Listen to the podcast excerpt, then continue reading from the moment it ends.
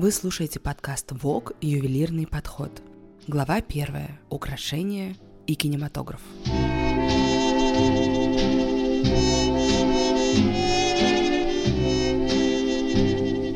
Кинематограф продает мечту. Дома высокого ювелирного искусства тоже в обрамлении из бриллиантов, в сиянии россыпи драгоценных камней. Неудивительно, что много лет две эти сферы искусства идут рука об руку. Одна из самых красивых историй любви между кинематографом и итальянским домом Булгари, и длится она уже почти 80 лет. Сегодня мы вспомним, как начались страстные отношения Булгари с кино. Здесь будут и главные фильмы, запечатлевшие их лучшие моменты, и самые яркие союзы с кинозвездами. А их в истории дома немало. Его изделия украшали самых прекрасных женщин разных эпох. Впервые украшения Булгари вышли на большие экраны в 1946 году. Сотрудничество с киноиндустрией началось с криминальной драмы «Бандит». Это был смелый ход. А, Анна Маньяни, красовавшаяся в кадре в Булгаре, играла вовсе не невинную девушку, а главу преступной группировки. Но ее героиня оказалась такой харизматичной, что риск полностью оправдался. Популярность украшений, как у Маньяни, взлетела тут же. А сам фильм, к слову, вошел в программу первого в истории Канского кинофестиваля. Того же принципа не бояться рисковать и поддерживать смелые идеи команда итальянского дома придерживалась и в дальнейшем. В нынешней коллекции Булгари всевозможные жанры, даже молодежная комедия. Это ромком из Золотого фонда Голливуда, называется «Приходи в сентябре» 1961 года с Джиной Лалабриджидой. Итальянская кинозвезда не раз появлялась на экране в украшениях дома. Не меньше запомнились ее наряды в «Соломенной вдове» и «Никогда не было так мало». Спустя всего три года после «Приходи в сентябре» вышел другой фильм с участием Булгари. Совершенная противоположность легкомысленной американской картине. Речь о визите 1964 года. Завязка звучит беззаботно, обещая комедию. Миллионерша возвращается в родной провинциальный город. Конечно, более удачного случая продемонстрировать все лучшие украшения бренда и не придумаешь. Но с каждым кадром происходящее становится все тяжелее. И героине Ингрид Бергман, несмотря на сияние драгоценностей, сложно завидовать, хотя любоваться все еще можно. I I... Swear I'll kill you. Другие яркие появления Булгари на экране – это, например, семейный портрет в интерьере Лукино Висконти, молодость Пауло Соррентино, под покровом ночи Тома Форда, казино Мартина Скорсезе. Последний фильм регулярно входит в списки лучших картин в истории кино, и визуальная сторона впечатляет ничуть не меньше, чем актерская игра и сценарий. Главные роли в оскароносной криминальной драме сыграли Роберт Де Ниро и Шерон Стоун. И герой Де Ниро не был положительным персонажем, если вообще место положительным персонажем в истории о казино. Но свою подругу Джинджер, которую сыграла Стоун, он любил и щедро одаривал роскошными мехами, платьями и украшениями. Конечно, Булгари. Отдельного упоминания стоит и фильм «Высокая мода» Роберта Олтмана, блестящая комедия, действие которой разворачивается на Парижской неделе высокой моды. На этом фоне происходит десяток разных историй. Будут и убийства, и ограбления, и русский шпион, конечно же. Тот же невозможный коктейль и в списке задействованных актеров. Вместе со старой гвардией Марчелло Мастрояни и Софи Лорен в фильме снялись Джулия Робертс, Наоми Кэмпбелл, Тири Мюглер и даже Бьорк. Везло не только девушкам, мужчины тоже нередко появлялись на экранах в изделиях итальянского дома. Например, во франшизах «Миссия невыполнима» или «Трансформеры». И даже в кинокомиксах. Часы Булгари носил, например, Тони Старк из «Железного человека». Но самый, пожалуй, знаковый фильм в истории отношений Булгари и кинематографа – это «Клеопатра» 63 года.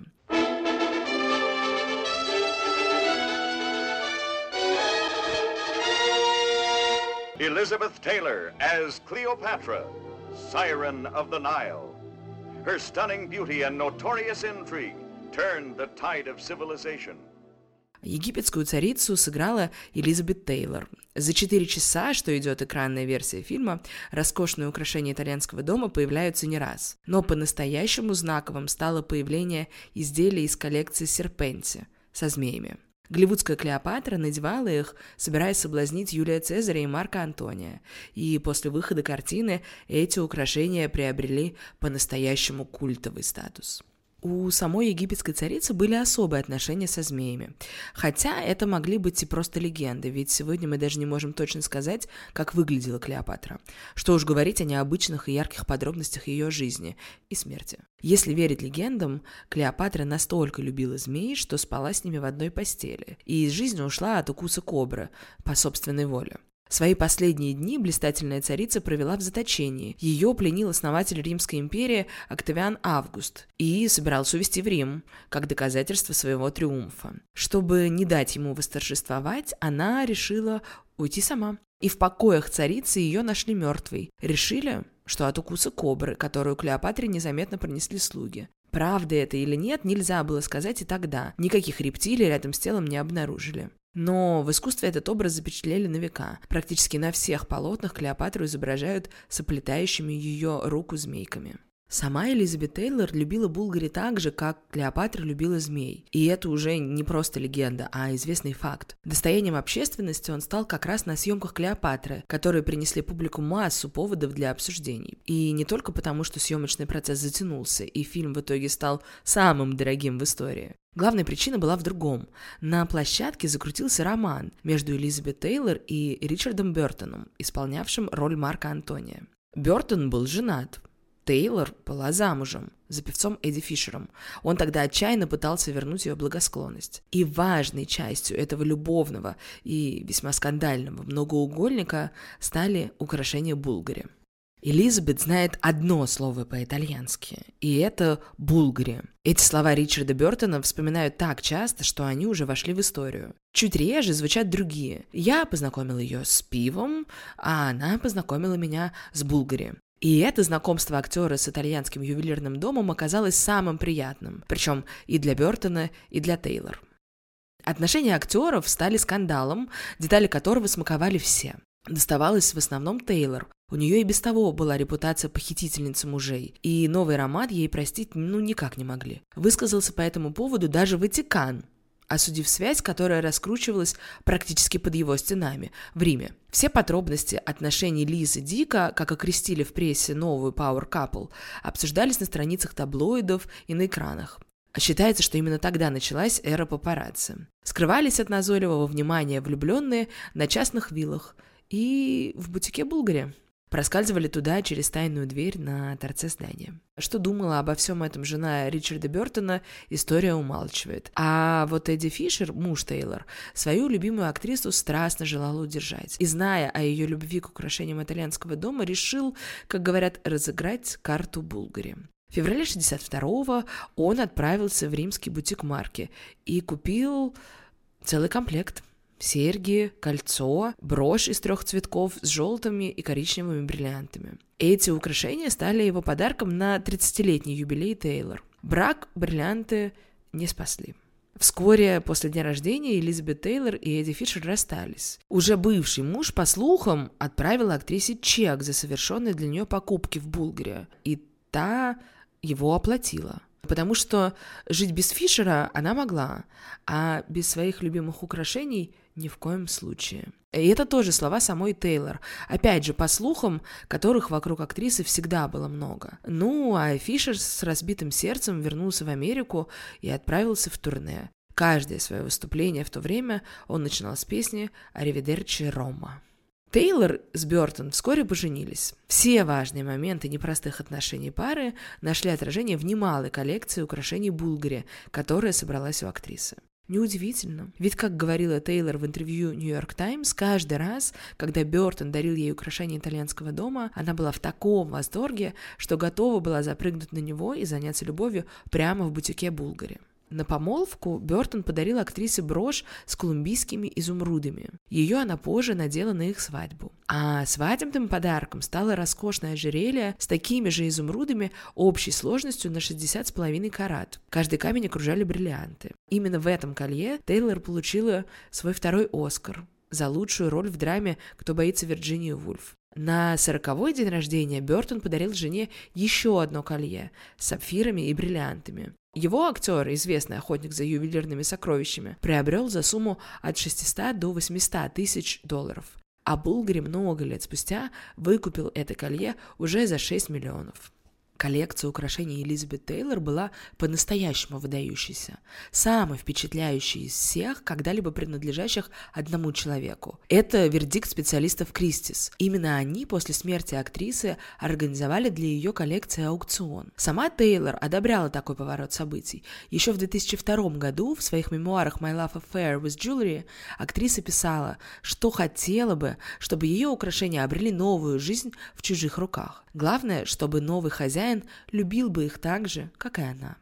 Часть украшений выкупил сам итальянский ювелирный дом. Собрать удалось не все, судьба некоторых неизвестна. Их поиском занимается специальный отдел, охраняющий наследие бренда. От публики наследие не скрывают. Наоборот, с радостью знакомят зрителей с сокровищами. В 2015 году прошли две первые масштабные выставки ювелирных изделий, принадлежавших Элизабет Тейлор в Пекине и Шанхае. А в 2018 несколько украшений из коллекции актрисы оказались на выставке Булгари в Кремле. Элизабет Тейлор не была единственной поклонницей Булгари среди голливудских звезд. Просто в ее случае эта любовь стала главной страстью всей жизни. Мужей у Тейлор было много, замужем она успела побывать шесть раз, а вот своей любви к украшениям Булгари она не изменяла никогда. Поэтому, признаем, вряд ли с ней могут сравниться в преданности все другие звезды. Хотя любили итальянский дом многие. И Марлен Дитрих, и Одри Хёберн, и Грейс Келли, и Ингрид Бергман. Не только на экране, но и в жизни. А Булгари, в свою очередь, любил их одевать, и связи с миром кино не теряет до сих пор. Сегодня на ковровых дорожках украшения итальянского дома носит новое поколение кинодив. Николь Кидман, Джулиана Мур, Наоми Уотс, Кира Найтли. Те, кого мы будем вспоминать через много лет, как сегодня вспоминаем Джину Лолу Бриджиду или Элизабет Тейлор.